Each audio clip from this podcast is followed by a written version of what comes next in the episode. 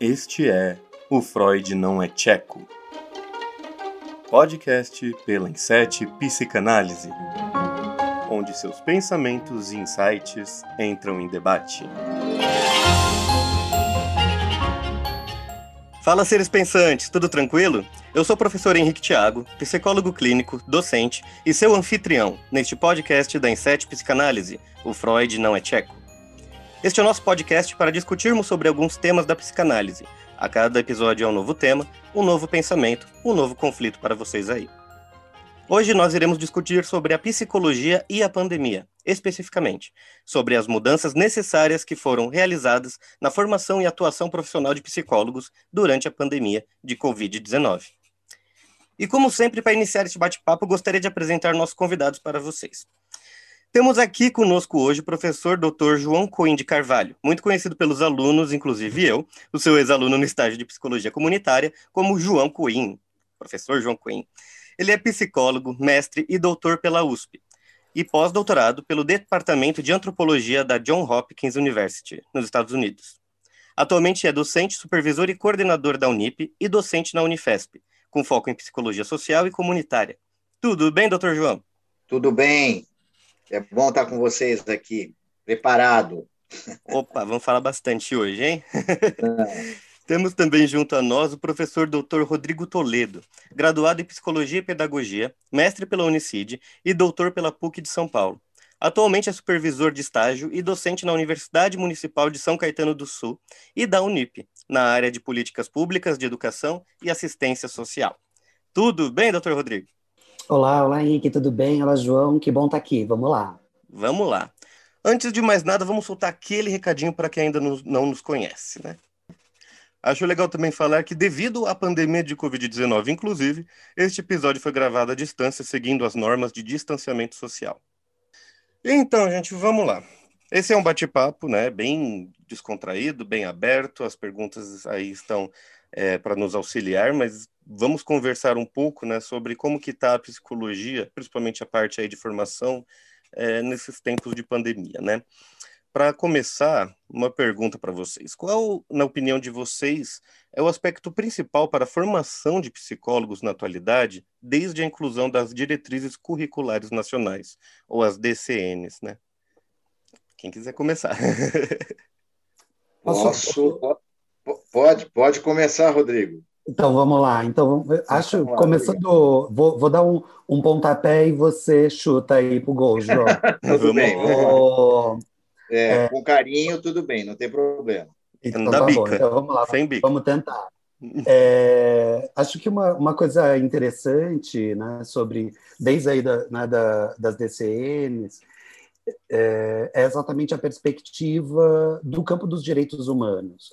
Eu acho que a partir do momento né, é, em que a gente tem a constituição das diretrizes, né, todo o processo que definiu lá as diretrizes para 2000, né, das diretrizes da, do curso de psicologia para 2004, depois lá o processo em 2011, é, acho que uma, uma inserção muito importante aí nesse, nesse processo foi a gente colocar o campo dos direitos humanos como algo transversal para a formação em psicologia.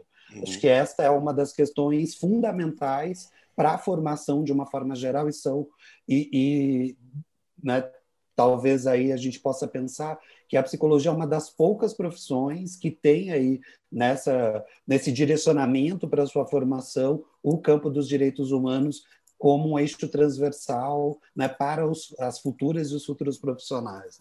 Penso que essa é uma das contribuições mais importantes né, das DCMs. Quando você diz, desculpa, quando você diz Não, transversal sobre os direitos humanos e a formação de psicólogos, né, aqui para, para os seres pensantes, isso seria o quê? Que é embasado né, nos direitos humanos a formação do psicólogo aqui no Brasil?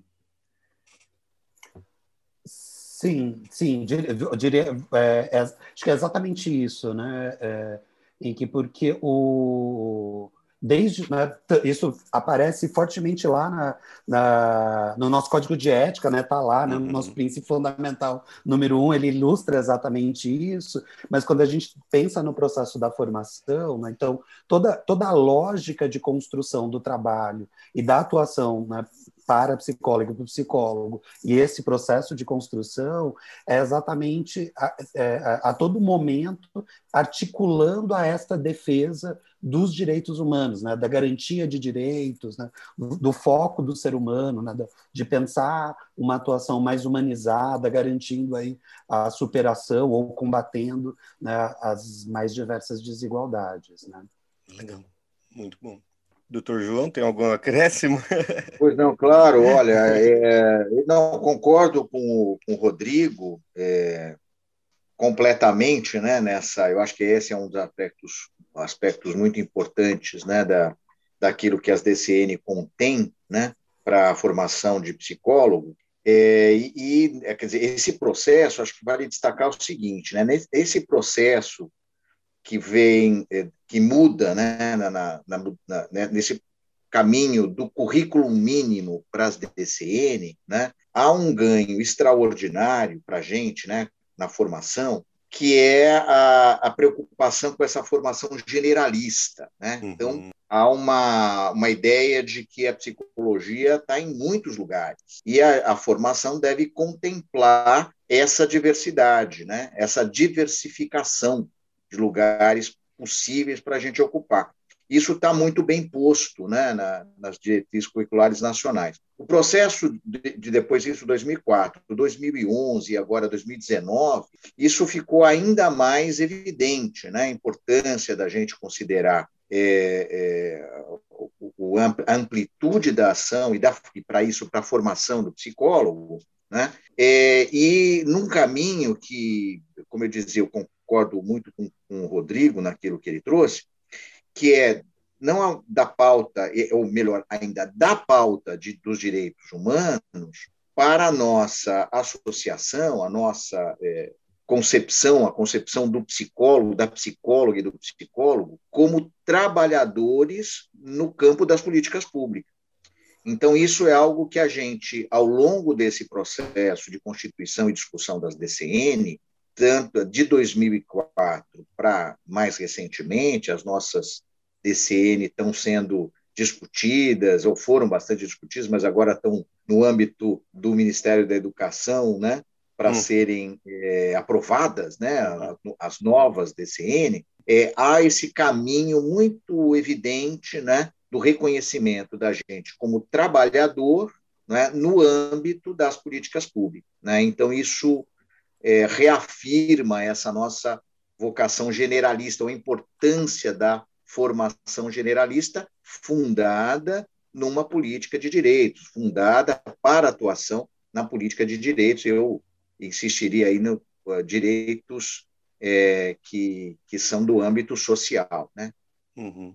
Então, complementando a, a resposta do, do Rodrigo. Né? Bem legal, eu acho que o que vocês trouxeram, né, aí a respeito um pouquinho da, das DCNs, uh, eu estava pensando a respeito né, do, de como que é o psicólogo dentro de uma da graduação, aprendendo sobre as políticas públicas, aprendendo a respeito da sociedade de uma forma geral e principalmente o, o sobre o trabalho na saúde.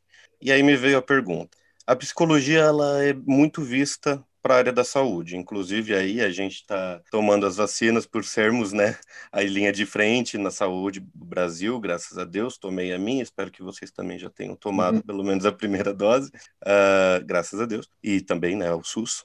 Uh, mas pensando né, que a psicologia é vista muito como área da saúde, mas pouco discutida como uma área social e tem uma importância muito grande na área social. Sabendo que vocês dois, né, são doutores, professores e doutores especializados, né, aí no, no, nesse âmbito social, como que vocês colocariam esse hum, nessa balança, a área da saúde e o social na psicologia? Eu sei que vocês trouxeram uma coisa abrangente, psicologia é abrangente, mas no meio desses dois, uh, como que é visto na sociedade hoje? Como esse trabalho está sendo visto na área social hoje? Posso começar, Rodrigo? Sim, sim, por favor. Aí você você chuta. Quer dizer, eu chuto primeiro e depois você.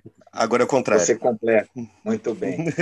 É, eu, eu penso o seguinte, viu, Henrique? Essa nossa é, classificação, né? Isso. É, que é motivo, inclusive, de debate, né? Afinal de contas, será que nós estamos prioritariamente na saúde. Não vou discutir o que está posto, é, digamos, como classificação oficial e que me parece bastante adequado. Não é, é o que está sendo discutido né? ainda, né? Claro, não, isso está posto. Nós somos, estamos na área é, de saúde, né, como, como carreira, né, como uma das, das profissões da saúde reconhecidas é, é, pelo Conselho Nacional de Saúde, e o, o que traz uma série de é, compromissos né, da gente com as políticas públicas de saúde, de saúde, saúde mental, inclusive, isso não está, digamos, não está sendo aqui contrariado, não é isso, né? Uhum. Mas nós, dentro dessa perspectiva é, da diversidade, né, da formação e, da, e daquilo que é importante para essa formação, é, localizamos, acho, né, por, por bem localizar a questão social como questão, é, no mínimo, transversal. Né? Mesmo quando você uhum. fala você é profissional de saúde, isso não, não implica nenhum tipo de isolamento ou de é, é, separação né, do debate sobre as, a dimensão social da saúde, inclusive, né? o quanto ela permeia, atravessa a vida da gente como profissionais, né? pensando aqui como psicólogo, mas como cidadãos. Né? É, saúde e, e, os, e o contexto social onde a saúde está presente é, são absolutamente inseparáveis, né? são uhum. elementos ou partes inseparáveis. Né? Quando a gente pensa, ou olha mais especialmente, por, por exemplo, para políticas da assistência social, é, o, o que tratam da questão da assistência social, é, pode ser até um dado surpreendente, mas nós estamos, como carreira, como profissão, né, crescendo muito rapidamente nesse campo. Quer dizer, dados de, de alguns anos atrás, talvez o Rodrigo tenha até dados mais recentes, né, poucos anos atrás, é, mostravam uma proporção de dois para um, mais ou menos. Né? Então, cada dois profissionais é, que estavam no campo da saúde, né, para cada dois profissionais que estavam no campo da saúde, você tinha um no campo da assistência social. É, só que a assistência social, como espaço a ser ocupado pela gente, como profissional, como psicólogo, é, é nós temos aí o que 2004, né? Nós não temos 20 anos, 2005, vai, né? Não temos 20 anos, né? Que isso está sendo é, tratado 15 anos, pouco mais de 15 anos, né? Enquanto a saúde é desde 89, desde 90, né? Vamos uhum. colocar isso, pelo menos, né? 90, que é o SUS, né? A instalação do SUS, a invenção do SUS, desde 90, é, de, de 1990, você tem lá a psicologia dentro né, da política pública. Quer dizer, é um crescimento muito rápido. O crescimento da, da psicologia na assistência social, tomado especialmente esse campo, como característico, como definidor da psicologia no social, né, uhum. especialmente, o crescimento é muito rápido, né? E eu temo que logo, eh, assim, muito rapidamente também, é, apesar de todos os preconceitos em relação a isso e as dificuldades, talvez, da gente mesmo entender, a gente, como psicólogos, entender o quanto nós somos importantes para a assistência social, o número de trabalhadores, se não se iguala, pelo menos, né, ou se não supera, pelo menos se iguala, é, dada a, a, também a capilaridade né, da política nacional de assistência social no nosso país. Né, e, como, e como nós estamos presentes em todos os equipamentos. Basicamente, todos os equipamentos de assistência social podem ou têm já psicólogos envolvidos nisso, envolvidos nessa, é, nessa ação. Então, é algo muito importante e que, aos poucos, também vai ganhando relevância na formação, né? na formação, como elemento presente na formação do psicólogo. Algum acréscimo, é, doutor Rodrigo? É, não, é, acho que o João ele fez né, todo o direcionamento né, da, da, daqui da, dessa nossa conversa aí com essa resposta. Uhum. É, acho que uma, uma talvez um, um, uma ideia para a gente pensar sobre essa questão né, que você traz e que é que eu penso que em alguns momentos isso é um, é um falso dilema para a psicologia. Esse debate, a psicologia é, é da saúde, é, é mais saúde, é menos social. Eu, eu acho que isso, na maior parte das vezes, isso é um, é um falso problema. E, e por que eu entendo que isso é um falso problema? Porque, é, didaticamente, penso que ao longo da formação a gente precisa construir alguns processos até para que a gente possa entender a lógica, a organização, o próprio processo de trabalho, enfim, que a gente precisa foco, né, pensando um pouco no que o João disse antes, né, a gente tem uma formação que é generalista, mas e, e, ao mesmo tempo a gente precisa ajudar as pessoas a compreenderem as possibilidades do trabalho. Então, em alguns momentos a gente vai criando alguns direcionamentos que são mais direcionamentos didáticos para a gente compreender mais sobre um campo.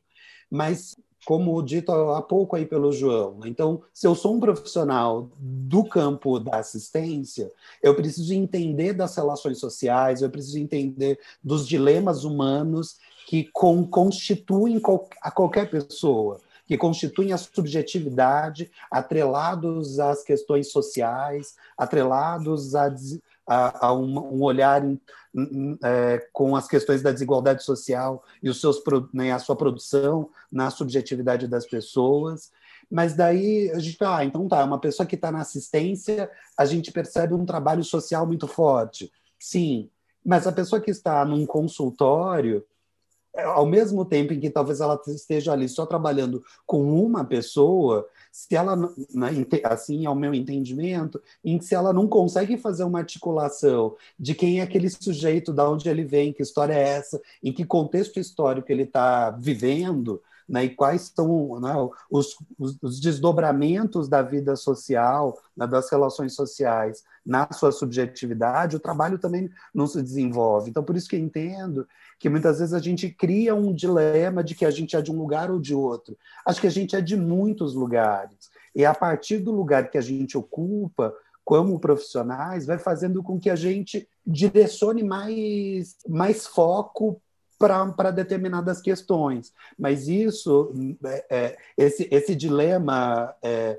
é indivíduo, é indivíduo é social, é social indivíduo, a partir, né, e sei que João também faz essa, essa leitura, não dá para fazer uma leitura separada. Né? A gente precisa o tempo todo construir essa relação de entendimento, e isso penso que isso tá, tem, precisa ser constituído lá desde a formação e também para os profissionais, né, nos mais diversos espaços de, de trabalho. Perfeito. Eu acho que depois de tanta bola que a gente jogou aqui, foi feito o gol. é exatamente é, é esse pensamento né, que vocês dois trouxeram que, que eu concordo e eu acho que é, é super viável a gente discutir por aqui. É, existem muitos estudantes que estão nos ouvindo agora e ficam nesse debate, até porque é um debate que está aí entre os ministérios, né, entre, enfim, toda essa parte aí da educação e também na nossa profissionalização? Uh, e a resposta é: bem, o ser humano é biopsicossocial. Por que a nossa profissão não seria? Né? Porque não estaria em torno de tudo isso. Então, fizemos gol. É isso aí. Mas aí vamos, vamos falar um pouquinho aqui sobre a pauta. Vamos falar sobre a, essa pandemia de Covid-19 que está realmente assolando a gente já aí há um ano e meio né, Deus queira, graças ao SUS e a todos os profissionais de saúde que estão aí trabalhando junto, né, com a população, que logo vai acabar. Mas pensando que ainda estamos, desde lá do começo até agora, houve alguma alteração na atuação profissional dos psicólogos durante essa pandemia? E quais que vocês destacariam como os principais? Ou os mais difíceis, os mais pesados? Posso começar, daí a gente, a gente vai fazendo essa, essa. Agora eu não tenho metáfora específica para isso, já que foi feito o gol. Não já consigo pensar não consigo pensar em outra metáfora. Vamos para o basquete mas, agora. Então, então começo eu, depois vai para o João. Tá bom. é, é, o, acho que é uma essa, dessa alteração, né? Em que, acho que a alteração tem a ver com, com o modo de organização da vida, né? O quanto, né, quando a gente inicia, né, a gente se dá conta que a gente está no meio de uma de uma pandemia, acho que a vida toda se transforma. Né? Então, o fato da gente estar tá aqui, como foi dito no começo de hoje, daqui desse episódio, de que diante da pandemia a gente está fazendo as, as, gravações via internet. Né? Então, ou seja, a, a o uso da internet né, ou das ferramentas digitais como um, uma a forma de mediação da vida é uma das grandes transformações que acontecem com a gente o tempo todo. A gente hoje faz aniversário, faz casamento, a gente faz formatura, a gente faz tudo pelos, pelas ferramentas digitais. Uhum. E, obviamente, isso faz com que o trabalho da psicologia, né, o trabalho das psicólogas e dos psicólogos também é, migre para esse espaço. Né? De, obviamente, não de todas, mas lá no início, né, quando a gente nem sabia direito o que a gente estava vivendo, é, praticamente todas as profissionais e todos os profissionais migraram para esse tipo de, de trabalho remoto. Né? Então, eu penso que uma das primeiras transformações e alteração tem a ver exatamente com isso. E, e acho que o que, o que, é um, o que a gente percebe, acho que com um grande problema, ou dificuldade, não como um problema, mas sim como uma dificuldade, um desafio, foi que a gente não tinha essas ferramentas como parte do nosso cotidiano de trabalho. Né? Então, a gente aprendeu é, ao longo da nossa formação, ao longo do meu trabalho, das ações que a gente desenvolveu, a estar ali presencial, ao lado das pessoas, vivendo as experiências, sejam elas em que espaços fossem a gente precisou construir outras estratégias, a gente precisou eh, se apropriar das ferramentas, porque muitos colegas de profissão nem sabiam da existência do Zoom, do Meet ou de qualquer outra ferramenta. Né? Então, acho que uma das grandes transformações tem, acho que tem a ver com esta apropriação né, do, do uso das ferramentas, né, das tecnologias digitais de comunicação e informação como forma de mediar o trabalho. E acho que um, um outro desdobramento é exatamente como a gente começa a produzir é, psicologia concretamente a partir dessas, dessas ferramentas. Né? Porque, num primeiro momento, penso em que a gente passou por uma fase de. A gente migrou do presencial para o online. Né? Então, a gente fechou as salas, os consultórios, as escolas, o, os equipamentos públicos, fechou a porta, foi para casa e ligou o computador. Acho que num primeiro momento a gente viveu essa experiência, mas acho que ao longo, né, como né, já dito, mais de um ano e meio que a gente já está vivendo nisso, eu acho que a gente vem produzindo nos, né, de, de alguns meses para cá um jeito de pensar a psicologia a partir desta lógica é. né, das mediações tecnológicas. Né? Então, acho que a gente tem aí um desafio, tem uma mudança e, e faz com que a gente crie novas formas de pensar a própria prática profissional. Né? Não, perfeito. Daí passo para o João complementar. Não, não, só um comentário que é inclusive o que a gente está fazendo agora, que querendo ou não é uma discussão acadêmica a respeito da psicologia né, e da, da nossa profissão como um todo, está sendo feito de forma online. Né? A gente poderia estar agora tomando um café juntos enquanto conversamos sobre isso, mas estamos cada um tomando seu café mais em casa, né? Então tem essa, essa diferenciação né, que aconteceu durante esse período que a gente vai se adequando. O ser humano ele é super fluido nisso de se adequar, de se colocar em situações diferentes, né? Sejam climáticas, sejam pandêmicas, e isso é interessante de mostrar como também a sociedade se desenvolve a respeito disso, mas com alguns problemas sociais, né? Obviamente aqui e ali. Bem, a gente não vai comentar tanto sobre o governo, mas que também né, tem esses problemas por aí que minam esse processo, né? Mas eu acho que legal de mostrar que a gente chegou em alguma coisa, alguma potencialização aí da psicologia através da, dos meios digitais, né? Para, para, pacientes ou pessoas que estão aí usando um, um fazendo uso né, de um trabalho psicólogo, seja qual for. Muito bom. É, se você permitir, Henrique, é, eu, eu vejo como Rodrigo, não é? Quer dizer, essa e como você estava dizendo, nessa essa mudança tão importante, né, que a gente a qual a gente foi submetido, né? E ninguém pediu por isso, não, uhum. né? Não foi um, não foi um movimento também, é, digamos, é, planejado, né? Olha, haverá um momento em que é, nós estaremos nas plataformas digitais usando tecnologia de de, de informação e de comunicação para a gente poder trabalhar, fazer as nossas, conduzir as nossas práticas, né? Então não, não houve isso não, foi um foi o, o chão que se abriu, né? Abriu aqui, bom, o que, que sobrou, o que, que a gente pode fazer? E tem, acho que essa, é, é, essa condição né, da, da surpresa, do, do surpreendente e, e do que não se esperava, né? Quer dizer, aquilo que não era previsto, é, colocou a gente num, num período de espera, né? literalmente, quer dizer, é, é, claro, não, nós não esperávamos a, a pandemia, mas assim que ela chega, a gente vai, bom, então vamos nos resguardar para um momento logo próximo, aí a gente vai atuar diferente, né? Vamos voltar, né? Vai, é, essa situação é provisória, nós voltaremos em breve para poder é, rever ou, ou, reativar as nossas práticas tais como elas eram antes. É, e isso teve um efeito, de, eu, se vocês é, pensam assim, queria ouvir também de vocês, se vocês ainda pensam assim, né? Ou promover um efeito paralisante, né? Dizer, ah, então vamos parar, vamos uhum. aguardar e voltamos logo a seguir. Sim. Isso era início ali do meados, né, do primeiro semestre, expectativa que, na pior das hipóteses, agosto, né, julho, agosto, nós estaríamos voltando ao normal. E a realidade né, se impôs, não era possível isso, isso não ia acontecer. É, e, e, os cuidados e as condições e as possibilidades da, da prática profissional, ela literalmente foram é, chamados, foram convocados, né?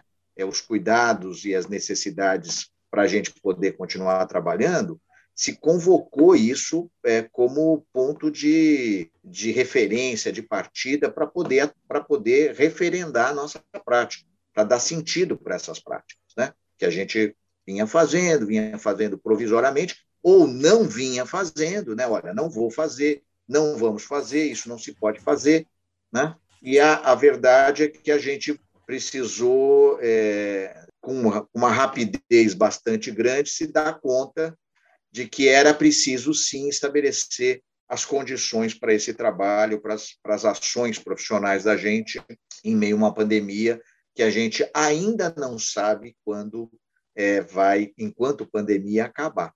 Este cenário, é, como o Rodrigo também falava, é este cenário que a gente vive hoje. Né? Muito recentemente, a gente se viu em um dilema, né, que é, olha, não é possível fazer como antes, mas é preciso fazer. Como resolver? Como dar conta disso? E, e eh, eu vejo o seguinte, eu vejo que é, nesses últimos meses, né, é, a partir do segundo semestre, há uma, uma mobilização muito grande de profissionais, de trabalhadores, né, inclusive nas políticas públicas, em tentar é, dar conta né, dessa situação em tentar, sim, é, não só se habilitar para o uso de ferramentas é, para ação remota, para o trabalho remoto, quando é necessário, mas também poder pensar sobre isso, estudar o que, que isso representa, o que, que isso implica, né? quais efeitos isso vai produzir na educação, na saúde, na assistência social, né? Na, nas condições sociais sobre as quais a gente trabalha, dizer, se nós estamos trabalhando nesse campo, é porque é, estamos trabalhando no campo, num campo das, é, é, é, na, no qual as pessoas estão vivendo, né? nós trabalhamos com as pessoas nas condições em que elas vivem. Se nós estamos aqui discutindo, ah, bom, mas a, a, as práticas mudaram, os recursos são diferentes, é, a, é, o, o, o, o, meu aparelho, né, o meu dispositivo para poder executar as práticas ele está mudando ou ele está sendo chamado a mudar, também isso se dá por força do que se passa na sociedade, uhum. numa sociedade que vive a pandemia. Então, essa, essa condição da sociedade vivendo a pandemia né, traz para a gente desafios que não estavam postos antes, é, que não são os mesmos é, só coloridos pela pandemia, são novos desafios. São outros desafios né, que precisam, exigem da gente é, a preparação, a reflexão, a ciência, né, para poder enfrentá-los. Né? Sem falar aqui na questão da desigualdade no acesso, se pensar especialmente na questão da tecnologia, do acesso à tecnologia, né, que é outro problema muito importante na nossa sociedade. É, são, são, como o doutor disse, são é, novos desafios, mas ainda tem a, a, eu acredito, né? Por favor, me me coloquem aí no lugar caso não, mas que tem ainda uma base muito parecida com os desafios antigos, que é a marginalização das pessoas. É, a gente está falando tanto de dispositivos e até mesmo essa parte virtual, mas não é todo brasileiro que tem esse acesso, né? Mesmo aqui no estado de São Paulo, na cidade de São Paulo. Então é um, algo que é, ainda segue um, um problema que já existia, só que agora a gente está encarando sim um novo dentro desse, desse contexto de não podemos chegar até lá, até essa pessoa, né? E eu acredito que esse efeito paralisante que o doutor estava falando até me fez pensar a respeito do, do meu próprio consultório, né? Que é o meu bebê, eu chamo de meu bebê, que eu adoro uhum. aquele lugar. E quando falaram, bem, não vai ter mais né, o presencial, todo mundo em casa, eu falei, ah, até logo, né? Talvez daqui três meses eu te veja. E ele tá lá órfão há mais de um ano, deve estar tá chorando todo dia com saudade do pai, porque o pai tá com saudade dele. Deixo aqui o meu recado para você, meu consultório bonito. E, e, isso é uma coisa que a gente não esperava, né? Foi algo que era para ser breve e agora está nessa proporção que está, né? Nesse número de mortos, infelizmente, que chegamos esta semana, 500 mil. Uh, então, as coisas estão ainda ruins, estamos com muita mais esperança mas ainda está numa situação difícil, né? E a psicologia, como a gente estava falando até agora há pouco, né? Ela é abrangente, ela tem que aparecer. Como ela vai aparecer? Né? O que, que você acha, doutor Rodrigo? Difícil, né? É, acho que como você disse, né? Em que o, acho que a gente está vivendo um momento tão complicado é, que, que tem horas que é até complicado. É, é, daí digo isso muito né, a partir né, da, da minha experiência, vivência pessoal mesmo, tem horas que é até difícil da gente dizer da esperança. Né? Obviamente que isso nos, é isso que nos mobiliza, nos, né, nos Faz coloca, parte do ser humano. Nos coloca vivo né, é, neste processo da vida. Né? E, mas penso que a psicologia ela está concretamente contribuindo com o processo de enfrentamento é, é, como a gente já falou hoje, né, a, a, a, própria inserção da psicologia no campo das políticas públicas, sejam ela lá da saúde, seja da assistência, seja na educação, seja em outros, né, é, outras lógicas de, de atuação né, da psicologia no campo das políticas públicas, isso já é uma das, uma das resistências. Né? Acho, que, acho que o fato de como já foi dito até hoje aqui por, né, por você, né, e, e, já ouvimos isso o tempo todo. Né? Muitos brasileiros e brasileiras se deram conta, por exemplo, da importância do SUS a partir deste momento é em verdade. que a gente está vivendo. É né? Então, e muitas, muitas pessoas se deram conta da importância da psicologia no momento em que elas precisaram ou que foram acolhidas ou que foram atendidas por profissionais sejam lá nas situações mais diretamente sendo vivenciadas né, pela pandemia, ou seja, nos serviços de apoio, nos grupos de acolhimento, né, nos grupos de debate né, e, é, sobre luto, sobre distanciamento social, enfim, acho que a psicologia, e como a gente também já falou hoje, é, a gente começa, acho que de, de, de alguns meses para cá, a, a produzir ciência a partir desta lógica. A gente começa a dar conta de que existem outras formas de produzir trabalho, de produzir acolhimento, de atender as pessoas, obviamente, né, fazendo uma análise crítica de que esta lógica digital ela não é para qualquer pessoa, não é para qualquer pessoa concretamente, uhum. e exatamente tem um conjunto, uma parcela muito grande da nossa população que ela está tão uh, né, distanciada dos seus direitos, em que é, é esta lógica que a gente está vivendo aqui, a, o acesso a este podcast, talvez uhum. um conjunto de pessoas não terão acesso, né, porque elas não têm acesso mesmo, né, não existe. E existem outras concretudes na vida dessas pessoas que precisam ser dado, que, é, que, que precisa ser dado conta também. Enfim, então acho que estou dizendo tudo isso de que acho que a psicologia tem muito para contribuir, ela já tem contribuído. Acho que a gente precisa repensar as nossas práticas mais tradicionais. é, e não que elas não sejam importantes, mas eu acho que a gente precisa a gente precisa se rever quanto profissão, exatamente porque este cenário que a gente está vivendo ele vai perdurar, ou seja, tem coisas boas e ruins deste processo e obviamente quando digo boas, não estou romantizando em momento nenhum isso que a gente está vivendo, mas tem ganhos que são possíveis de serem peneirados aí neste processo e que isso vai isso transformou a profissão, como transformou a vida de todos nós, né? Então acho que a psicologia tem muito a olhar para isso, desde que, que ela se disponibilize a também se repensar frente a, a essas novas as novas demandas ou a releitura de demandas já bastante antigas da, da nossa sociedade. Uhum, concordo totalmente com vocês dois. Eu acho que é um, é um assunto que a gente está falando aqui e a, a, gente chega a viajar um pouquinho né, nesse, nessa ideia de que é difícil, tá difícil ainda. Né? Acho que o que o doutor Rodrigo falou até do, do romantizar, não querer romantizar, a gente ouve tanto aquela frase que é estamos vivendo o novo normal, que me dá até um pouco de dor de cabeça de ouvir isso, porque que novo normal é esse? Né? Isso é normal? Isso é uma normalização do, do que está acontecendo? As mortes são normais? A doença é normal?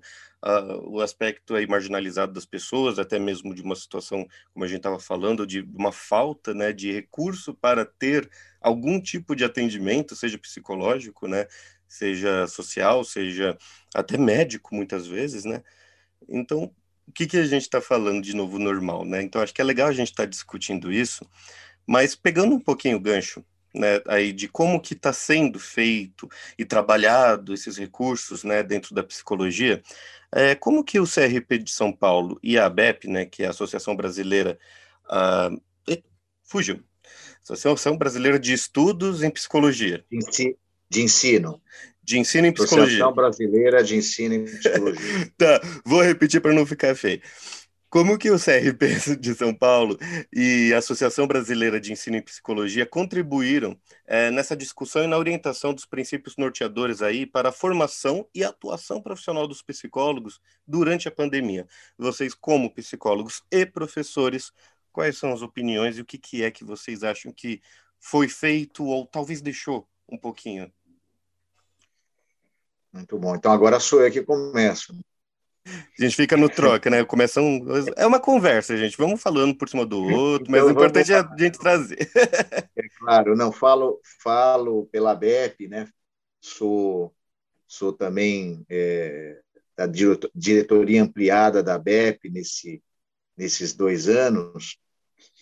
E, e, esse é um tema que, claro, interessou muito a gente, preocupou muito né, a diretoria da BEP é, e as suas e os, os seus núcleos né, é, de atuação regionais né, na, no país. É, essa preocupação de, bom, como fazer, como dar conta né, de uma realidade tão hostil. Né? Em uma realidade hostil, é, para, aqui considerando a atuação é, do professor, do formador, né? professor, do supervisor, professor orientador, né? É, em meio à pandemia, né? já que nós estamos trabalhando remotamente, todos nós estamos trabalhando remotamente, né? e os alunos estão remotamente também situados durante esse período todo. Como fazer? Como, como dar conta? Aulas, supervisões, estágios, né? Se, se é possível colocar isso tudo no mesmo pacotão, né? Como dar conta dessa realidade?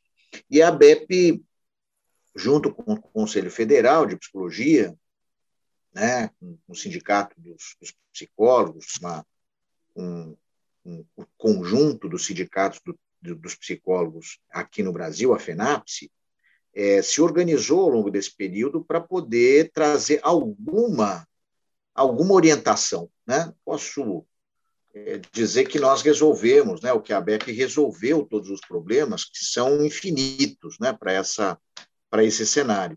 Mas a preocupação de trazer alguma orientação sobre é, o que, que é aceitável né, frente às propostas de governo, né, as propostas que o governo foi é, é, trazendo durante a pandemia, as, as regulações né, que foram trazidas durante a pandemia, e aquilo que nós, como profissionais, como carreira, como é, trabalhadores, professores, né, estudantes, todos nós juntos, entendíamos ser o é, satisfatório né, para esse para a atuação nesse cenário. Então, isso veio sendo feito, sim, é, regularmente pela, pela ABEP, pelo Conselho Federal de Psicologia, pela FENAPSE, é, como trazendo pistas para como esse trabalho deveria ser, ser conduzido.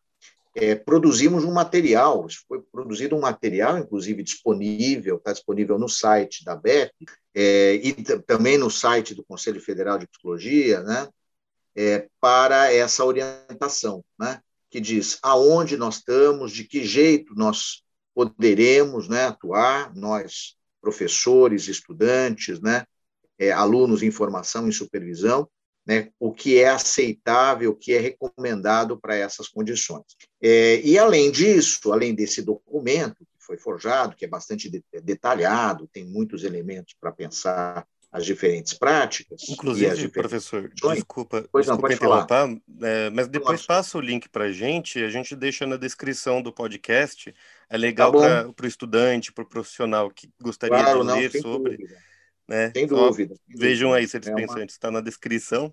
O professor vai passar para a gente. Com Obrigado. certeza. E, e, além disso, foram feitas lives também, né? momentos de discussão com a, os profissionais, a, a, os professores, estudantes, gestores também, né? É, que participaram ativamente desse debate. Então, lives em que se procurava é, é, materializar né, em situações concretas ou a partir de situações concretas também essas orientações, né? e não só documento, mas também um momento de debate, de alguma reflexão coletiva sobre isso. É, isso foi feito ao longo do, do, do, ano de 2020. Nesse ano, é, isso também tem sido tratado, né? nós também fizemos pelo menos uma live a respeito disso, pelo menos a, a BEP Nacional, com o Conselho Federal de Psicologia, é, e novos documentos, né, novas orientações vão sendo produzidas, estão sendo produzidas e vão ser disponibilizadas para a categoria é, ao longo do ano. Né? Agora, o, o que é, eu acho que é muito importante, viu, Henrique, em relação a isso, é a preocupação de trazer todos para a discussão, de não ser uma discussão de eruditos, sabe? De pessoas, só as pessoas que sabem, aquelas que estão melhor preparadas, né? Quer dizer, que a gente é, percebia isso, percebeu desde o início, que essa discussão teria que mobilizar é, a nossa categoria, nós psicólogas, psicólogos, né, psicólogues, é, mobilizar todo mundo é, para ser parte disso, né? E também, e, e, também não apenas como uma concessão, né? Ah, não, queremos ouvir, né? para ver o que, que vocês acham. Mas que as pessoas pudessem efetivamente é, pautar o debate. Né? Então, naquilo que foi né? possível, é claro, evidentemente, para um número tão grande, nós somos muitos, né? Uhum. O Rodrigo sabe melhor do que eu quantos nós somos, né? Mas nós somos muitos, né? E, e, ainda assim, com essa preocupação, né, com essa pretensão, é, e dos limites que isso traria, claro, para o debate, esse foi, debate foi aberto nessa direção, né? Quer dizer, olha, todos que quisessem, todos que pudessem, deveriam participar e são convidados e muito bem-vindos para construir esse debate. Né? Quer dizer, é assim que a gente vai resolver problemas que são é, alguns é, de uma pequena ou de uma mera orientação, ou de, olha, vamos seguir aquilo que está é, na documentação que foi produzida, e outros são de ordem é, é, da justiça, né?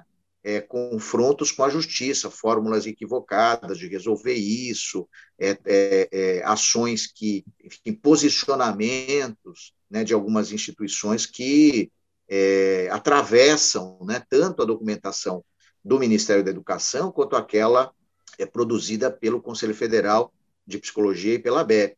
Né? Então, é, é, um debate muito complexo, é uma, é uma condição de, de participação que exige é, aporte, vou tratar assim, interdisciplinar, né? Então, somos nós, psicólogos, mas também são as outras carreiras da saúde, como é que elas estão tratando desses cenários, são também é, os profissionais do direito, né, é, que também devem, poderão e, e, e vêm né, participando desse debate conosco, né, mas um, um cenário que sem é, a preocupação dessas é, entidades, né, um cenário de debate, de reflexão, que sem a preocupação dessas entidades não iria se realizar. Né, e com todos esses desafios vem acontecendo. Perfeito, concordo com, com, com isso. Não, não tenho que concordar, na verdade, né? Porque é o que é.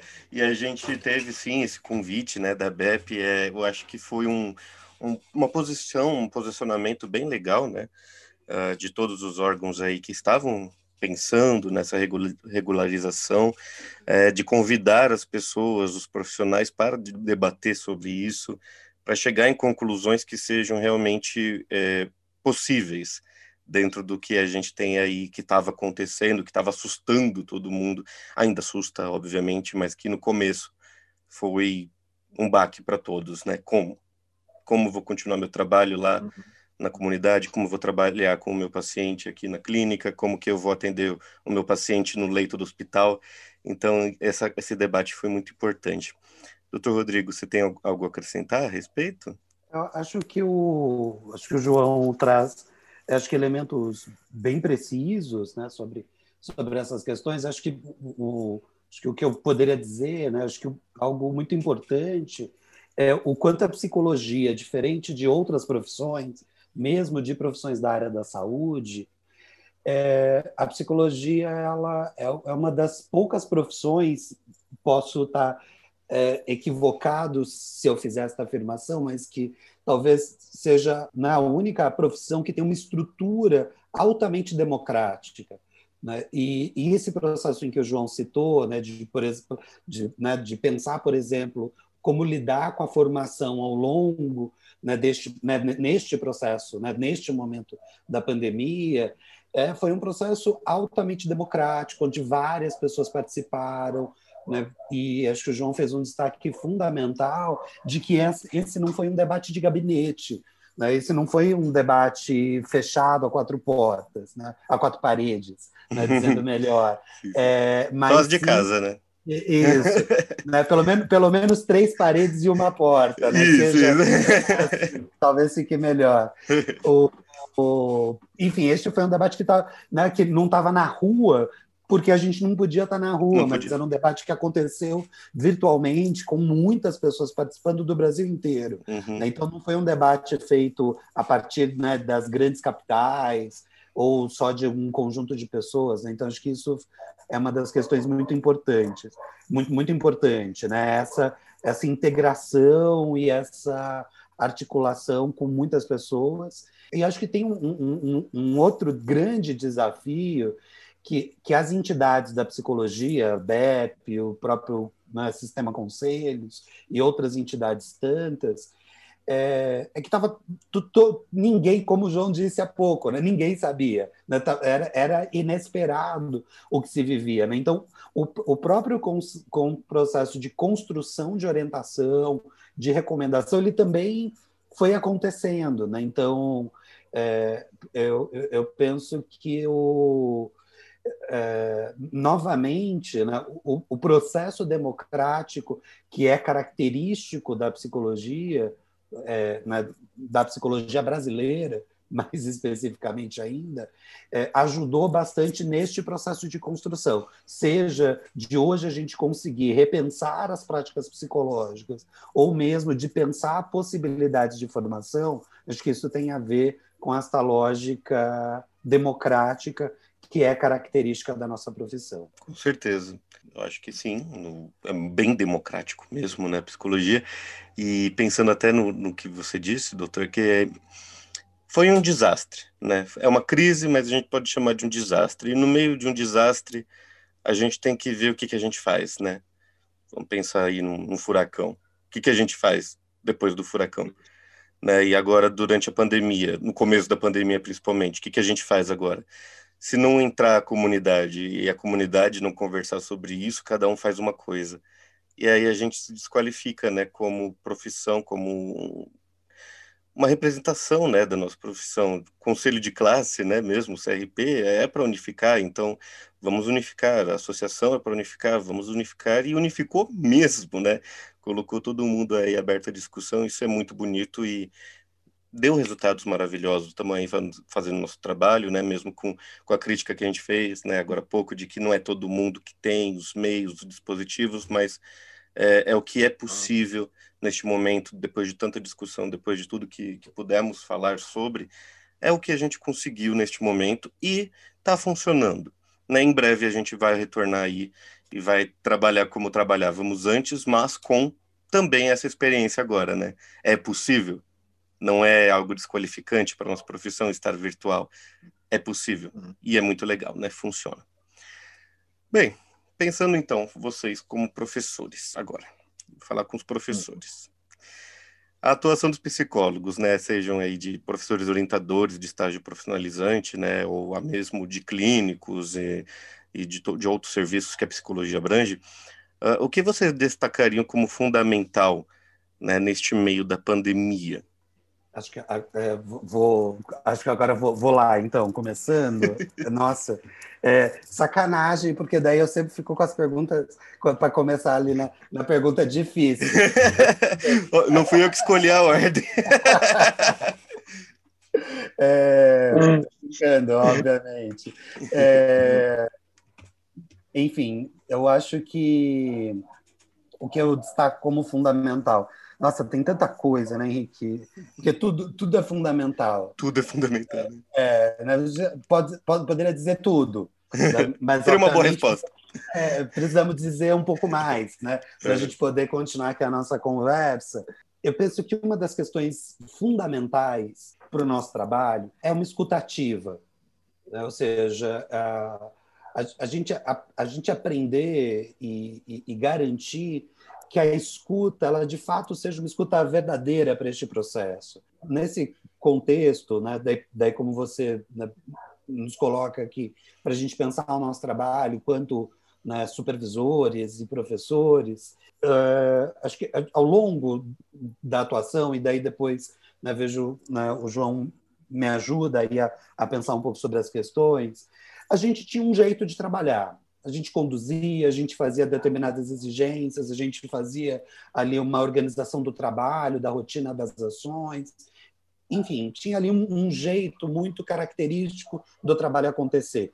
E, obviamente, tinha ali todo um processo da escuta, do acolhimento, né, no processo formativo, até porque a gente também ensinava em como produzir isso nas relações com os nossos estagiários, estagiárias, estudantes de uma forma geral. Uhum. Acho que com o advento da pandemia, a gente precisa escutar outras coisas, a gente precisa estar atento a outros elementos que talvez não, não, não apareciam, né? porque a gente estava ali num espaço de segurança, num espaço ali é, é, em que exigia um determinado tipo de ação para o trabalho formativo e, e que tinha ali tudo propício para isso. Né? Então, o aluno chegava, o professor chegava, a gente ia para uma sala, para um espaço, ficava ali, tinha um horário muito né, é, específico para o trabalho acontecer.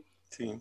Pensando neste cenário que a gente está, a gente trabalha né, mais horas, a, a, gente entra na casa das pessoas, a gente está aqui, vocês estão na minha casa, vocês estão uhum. no espaço que é a minha casa e que, além de ser um espaço de trabalho, é um espaço onde ele também tem outras funções na minha casa. Perfeito. Em que talvez eu tenha aqui um, um privilégio de que este espaço é um espaço onde eu posso estar aqui sozinho, com a porta fechada, fazendo essa conversa com vocês, em que outros né, em que muitos alunos e alunas não têm este espaço, porque eles dividem esses espaços com outras pessoas, e ao mesmo tempo a gente tem que garantir que as questões possam acontecer com o sigilo necessário para o trabalho.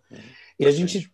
Então, acho que tem um, um, uma, um conjunto Estou né? aqui, na verdade, falando esse monte de coisa, porque é muito difícil de responder o que é fundamental mas entendo em que a gente precisa construir um novo olhar para o próprio trabalho. Então, aquilo que a gente veio conversando até agora, em que mudou as nossas práticas psicológicas, isso também mudou as nossas práticas pedagógicas. Né? Então, uhum. o, o, jeito de produzir o trabalho, de realizar as ações com os nossas e os nossos estudantes, é, tem exigido de nós também criar outras lógicas, outras formas de avaliar porque eu não estou ali o tempo todo com o meu estudante, é, eu preciso pensar como é que ele avalia, eu preciso construir outros jeitos de escutar o que ele está aprendendo ou não, né? entender quais são os momentos de dúvida, enfim. Então acho que daí eu, por isso que eu volto a, né, falando tudo isso, né, retomo a síntese inicial que era a ideia de uma escutativa, que isso é prática do nosso trabalho e que é, quanto profissionais da psicologia e acho que isso é muito fundamental, é, é altamente importante para as práticas pedagógicas, né? para esta ação pedagógica que acontece no processo formativo. Uhum. Você me fez pensar assim de, um, de uma forma altamente comportamentalista, né? mas é só um comentário mesmo, de que, por exemplo, numa orientação ali no estágio, uh, todo mundo sempre tem a sua cadeira específica para sentar, então você sabe que o Antônio está ali, que a Claudinha está ali, e você sabe administrar esse tempo, esses alunos ali no trabalho, de chegar junto deles e falar: pera, você não está anotando, você geralmente anota, tem alguma dúvida, alguma coisa não ficou bem, você não perguntou a respeito disso.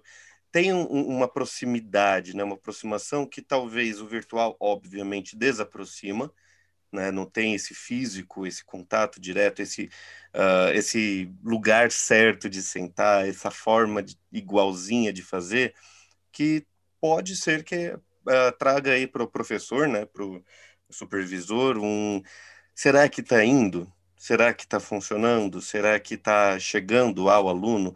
Eu acho que isso também é algo fundamental, né?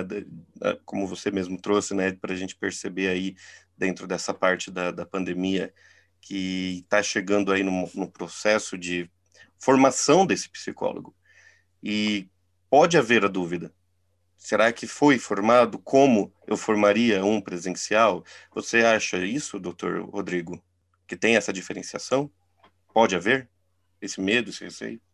Eu, acho que a gente vem construindo, e, daí acho que digo isso é, não só por mim, por um conjunto de, de profissionais que atuam na formação da, da minha rede de relações, e o João, que está aqui, é uma dessas pessoas, e, de que, é, a, que a gente vem construindo práticas de trabalho altamente qualificadas. Né? Então, é, eu, eu, eu, penso que não, não, não sei se ela ela será diferente? Será, mas não diferente numa perspectiva de maior ou de menor qualidade. Acho que, é, acho que, esta, é uma, acho que esta é uma questão importante para se pensar.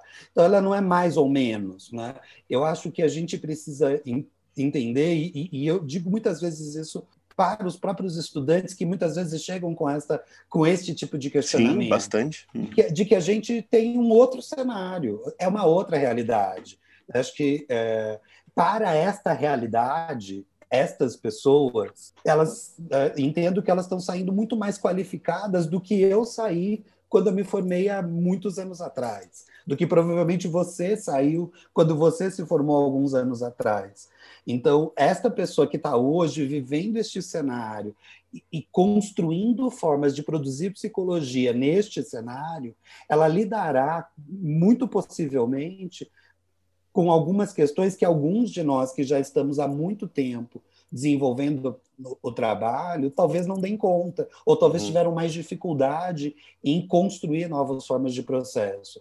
Então, acho que no momento em que a gente coloca o aluno que se formou antes da pandemia e o, né, o profissional que se formou antes da pandemia, o profissional que se formou durante a pandemia, se a gente colocá-los é, é, em comparação, eu acho que a gente faz, a gente tem um grande problema, porque são processos, né, na sua lógica, a mesma, né? São duas, né? São formações de profissionais para o campo da psicologia, mas o contexto formativo é completamente diferente, né? Uhum. Então, é como talvez eu possa talvez é isso. Né? É, acho, que esta, acho que esta é a ideia mesmo.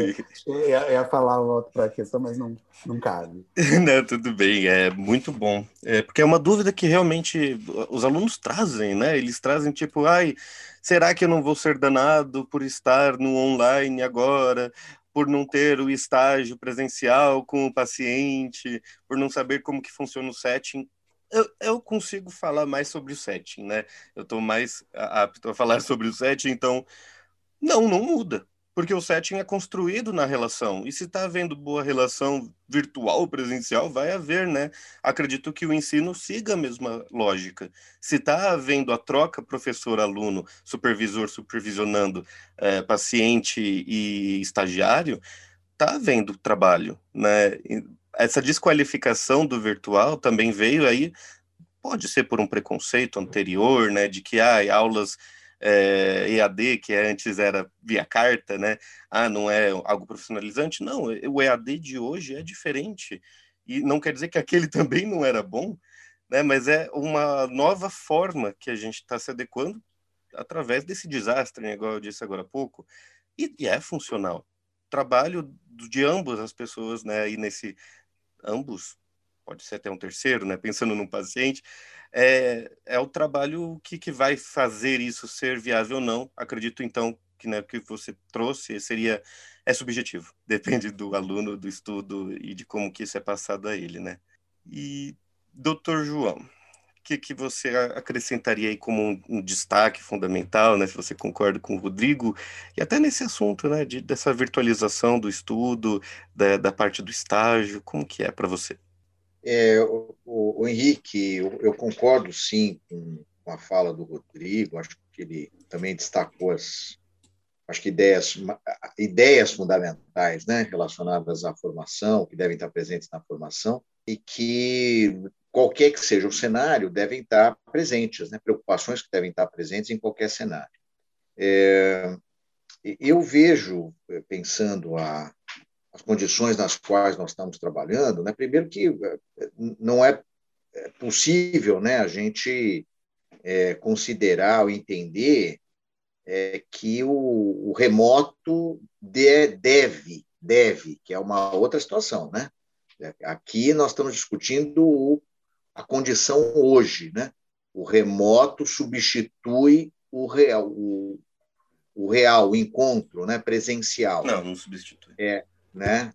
Não, não se trata da gente falar que ah, bom, então agora sub, que ele deve substituir. Ele pode, nessas condições, a gente não, não abrir mão, né? De continuar trabalhando, atuando, acolhendo e cuidando, né? Pensando mais diretamente, mesmo através desse dessa tela, né? Ou das Sim. telas. Que é a minha crítica do então, novo normal. Não é novo normal, é, é uma situação, é, é, situacional. É, exatamente. Então a gente não pode, porque é também um discurso que, que vem emparelhando, né? Não, então tanto faz, então pode ser, então, né? É, o que o, o presencial é, pode ficar de lado, vamos formar todo mundo remotamente e tal. Então, isso eu é, reputo que deve ser é, é, é, negado, né? deve ser contrariado. Essa ideia não pode prevalecer. Né? É, há muita importância, um valor muito importante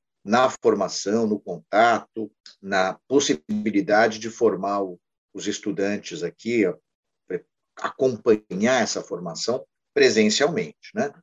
Agora, verdade, e, e isso está tá, tá perfeito, né? apresentado de maneira perfeita na fala também do, do Rodrigo, que é, preocupados, né? quer dizer, é isso que se mantém, né? essa preocupação na formação do sujeito, né? do profissional para atuação no cenário em que ele se encontra, né? que é a nossa preocupação, e nisso nós, nós concordamos né? também, né? perfeitamente, nós estamos preocupados em formar trabalhadores, em preparar profissionais para atuarem nessa realidade.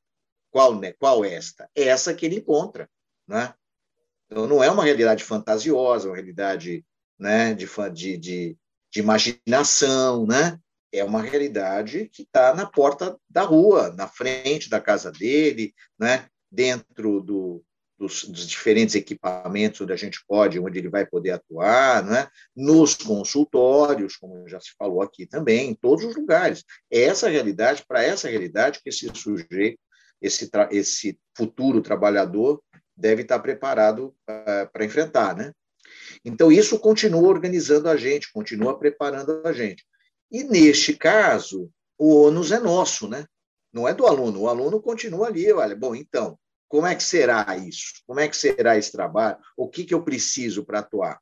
Então, eu digo, o ônus é nosso como professores, como orientadores, como supervisores, porque nós é que estamos aqui descobrindo, quebrando a cabeça, inventando fórmulas né, que permitam é, dar sentido para essas práticas nas condições concretas onde os alunos é, futuramente vão atuar. Esses que hoje são alunos e amanhã vão ser profissionais. Né? Eu tenho dito para os meus alunos que todas essas ações que eles estão fazendo, né, praticamente todos estão trabalhando remotamente, atuando remotamente, né? Dizer, todos os nossos alunos, todos vocês, né, eu digo para eles alunos, todos vocês estão inovando, estão criando, estão inventando. Ah, mas isso não era antes? Claro que era, né? Quer dizer, quando você está é, tá se preparando para o trabalho, você se prepara para ser um criador, ser um inventor, ser um propositor, né? e não só um repetidor de receitas. Né? Então, isto, na nossa formação, já estava, nas nossas preocupações, já estava posto. Só que nós estamos aprendendo juntos agora. Né?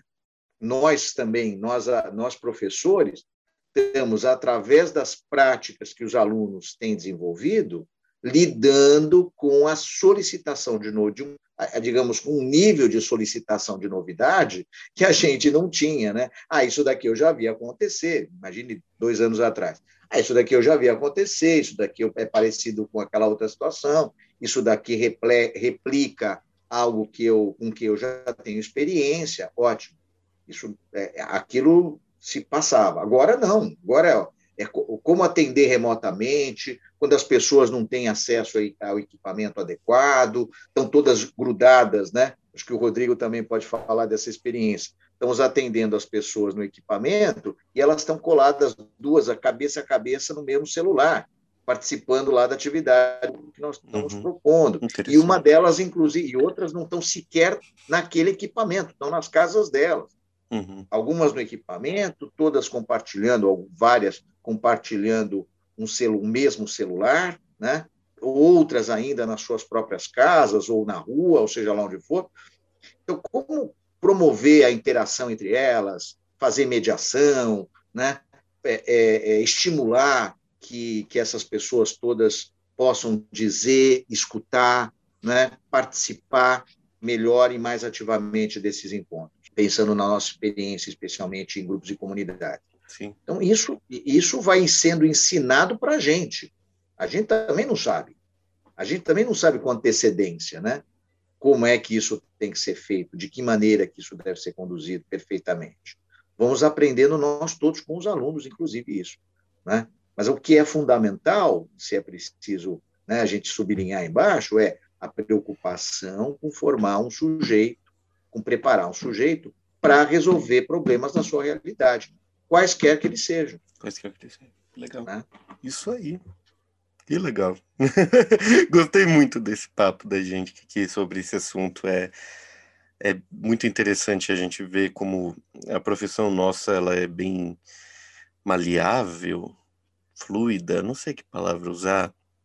Talvez me sumiu a palavra, eu tava com uma muito boa na cabeça, mas ela é uma uma profissão que ela, ela chega em lugares diferentes, de formas diferentes, e pensando como essa pandemia pegou todo mundo, não só a gente, nós psicólogos, estudantes e afins que uh, estão nos ouvindo agora, mas também todas as profissões, né? Pegou todas as pessoas, independente da profissão, e achar meios novos para coisas básicas, para a nossa vivência, né? Nossa profissão, ou mesmo para conversar com um colega, com um vizinho, teve que trocar algumas coisas, teve que viver novas experiências ou até mesmo se adequar em situações onde você não pensava que um dia executaria, que acredito que seja essa parte dos professores a respeito do ensino é, à distância, né? Mesmo que ao vivo, à distância. E é bom a gente estar tá falando sobre isso. Tá bom, então vamos encerrar. Vocês têm alguma coisa a acrescentar? Alguma coisa que vocês queiram dizer? Não, acho que isso, acho que está bem posto, viu? As questões estão bem postas, né? Acho que é, se eu tivesse que destacar alguma coisa, que eu acho que a gente acabou falando, mas que merece ser sublinhada, é que em meio a tanta, é, é, enfim, a tantas questões que nós estamos trabalhando na formação, preocupações técnicas, é, éticas, né? É a questão da exclusão digital, né? Uhum. que a gente vive num país em que, que a gente é, considerava, né, podia pensar que há pouco, até pouco tempo, ter um celular habilitava o sujeito a tudo, né? E a gente descobre que não é verdade, isso é mentira, né? Dizer, não habilita, ter um celular não habilita o sujeito a fazer um curso superior, né, a resolver os seus problemas com o Estado, né, a, a, a dar conta da sua vida, né, o, o, equipamento só não. Você precisa ter acesso à internet, internet de qualidade. Não, é? não tem uma coisa Isso que é um me. problema muito grave. Isso é um problema muito grave. Ah, é, muito. A exclusão digital já, já há um tempo, né? Uma coisa que a gente põe aí inclusão digital, mas ainda está seguindo, né? Mas eu acho que desse, disso que você falou, professor, é, tem um, um ponto muito engraçado outro dia que eu ouvi é, de uma pessoa né, que conheceu uma pessoa que achava que internet era Facebook, né, que a internet era só Facebook, que não existia um Google para pesquisar algo que interessa, ou que o próprio WhatsApp, que tanto usa, era através da internet. Quanto vai dizer aí um ensino né, à distância, um ensino superior, ou até mesmo uh, um curso profissionalizante, não sabe. Pensa que o Facebook é a internet e acabou, né? Sim, sim, é isso mesmo. É isso mesmo. Então, o cenário, você veja que é um cenário, é, é um cenário muito preocupante para esse contexto que a gente está vivendo. E isso não vai amenizar adiante, né? Só vai ficando cada vez mais grave. Quem está excluído não vai buscar, não, não vai ter uma posição melhor obrigatoriamente lá adiante. Não sei o que o Rodrigo pensa disso também. Não, eu super, super, super concordo. Acho que é exatamente essa a questão, né? Acho que a, a, desigualdade ela só tem se acentuado, né? Acho que essa, Exatamente. Acho que este é o ponto. E com Exatamente. as lógicas de organização da sociedade, é, é, a gente só a gente só acirra mais, né? Ou seja, é claro. cada vez isso vai ficando, é o abismo vai ficando cada vez mais distante, né? mais fundo e distante, né? Exatamente. Cenário muito preocupante, né, para gente. Não depende apenas da gente, mas uma luta, né? estamos aí para lutar, vamos atrás de, de ajudar quem, quem precisa no nosso trabalho, da, da forma que a gente puder. Esse abismo aí é, é o que a gente estava falando de esperança lá no comecinho, né? Temos esperança de que as coisas ainda melhorem, de que uh, a, o ser humano, a sociedade, o país, queira chamar como quiser, tem ainda esperança que a gente vai chegar num, num, lugar onde que obviamente não existe utopia, mas é, vai chegar numa situação onde haverá muito mais inclusão do que exclusão. Sim. Mas é isso, gente. Eu, eu agradeço muito, muito por essa conversa. Foi uma conversa muito interessante, profunda, cheia aí de, de coisas para os seres pensantes pensarem, né? Nossos queridos estudantes, é, é, simpatizantes da psicologia, ou até os curiosos, né, que querem saber um pouquinho mais, eu acho que foi tudo bem respondido, chegou em conclu... chegaram, chegamos em conclusões bem legais, né? Mas apesar de tudo isso, né, apesar da nossa conversa ter sido muito boa, a gente vai ter que encerrar por hoje, infelizmente. É, é, realmente muito importante a gente saber sobre a formação e a atuação dos psicólogos e, e sobre essas recomendações né, dos órgãos que, que fazem parte aí da orientação profissional nossa da psicologia e de uma maneira abrangente. Para os seres pensantes que ficaram com alguma dúvida sobre esse tema ou querem que a gente complemente, manda nos comentários, procurem a gente nas nossas redes sociais que a gente vai criar aí mais um conteúdo para você, vamos conversar mais, vamos responder as questões.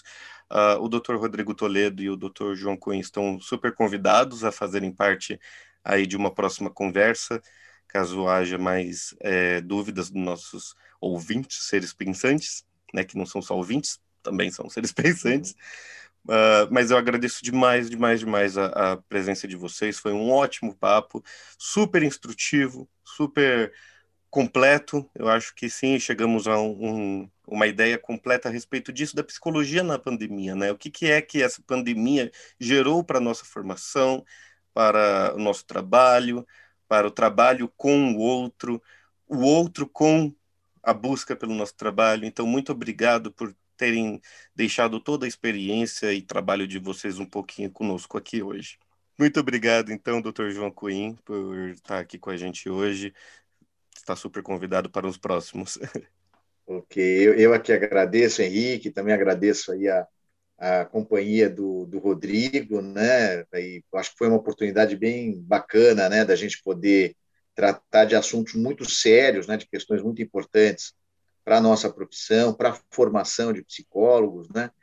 E que, que tem uma implicação enorme na, na maneira como nós estamos dentro desse, dessa sociedade, da nossa sociedade, né? Se diz que a psicologia, a gente escutou muitas vezes isso, a psicologia é a profissão do futuro, né? Não, a psicologia hum. é a profissão do presente, né? Agora. É a profissão do presente. Então é importante poder conversar e divulgar, disseminar é, essas questões como vocês têm feito através do programa aqui do podcast.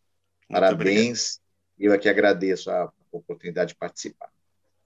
Terão mais. Muito obrigado, doutor. Doutor Rodrigo Toledo, também muito obrigado por participar com a gente aqui hoje. Foi um prazer. Hoje eu te conheci, né? O doutor João já de outras épocas aí, já fui aluno, uh, mas foi um prazer te conhecer hoje. Foi um prazer conversar, saber um pouquinho sobre a sua uh, o seu caminhar aí na psicologia, né, e, e tudo que você está trazendo de importante para a gente. Então, muito obrigado também por estar aqui conosco hoje e ajudar a gente a discutir mais sobre esse assunto tão importante. Obrigado, Henrique. Acho que foi, foi muito bom, né, como o João disse há pouco, a gente discutir questões tão importantes né, de um jeito né, e tentar organizá-las aqui né? É, o tempo o tempo é o tempo é curto para tantas questões que a gente precisa pensar e de fato seria o dia né é, e de fato está aqui exatamente está aqui com o João que é um parceiraço né? a gente está juntos aí em vários momentos então dividir aqui esse espaço de diálogo foi muito bom e de fato né, reafirmo né, também que né, só, é, é só chamar que eu venho, com certeza, a gente conversar mais sobre estas questões e tantas outras que a gente pode conversar por aqui. E muito bom, muito bom, né? reforçando aí, muito bom estar aqui com vocês. Muito obrigado, já está convidado, literalmente. Antes da gente começar a gravar, já falei, Ih, nossa, já tenho outro tema para você, doutor, vamos lá. Então, muito obrigado aí pelo, pelo papo e por aceitarem o próximo convite que, que virá. Virá sim, pode ter certeza. Gente, muito obrigado por terem ouvido até aqui. Se vocês, seres pensantes, ficaram com alguma dúvida ainda sobre o tema, coloquem nos comentários, enviem uma mensagem, nos procure através do nosso site www.inset.com.br e nas nossas redes sociais. Todos os links, inclusive as redes sociais do Dr. Rodrigo Toledo e do Dr. João Coim estarão na descrição do YouTube e do Spotify. Muito obrigado por terem ouvido até aqui este episódio de Freud Não é Tcheco. Até o próximo episódio. Um abraço, um beijo e vários insights com o Dá tchau, gente. Tchau. tchau. tchau. tchau.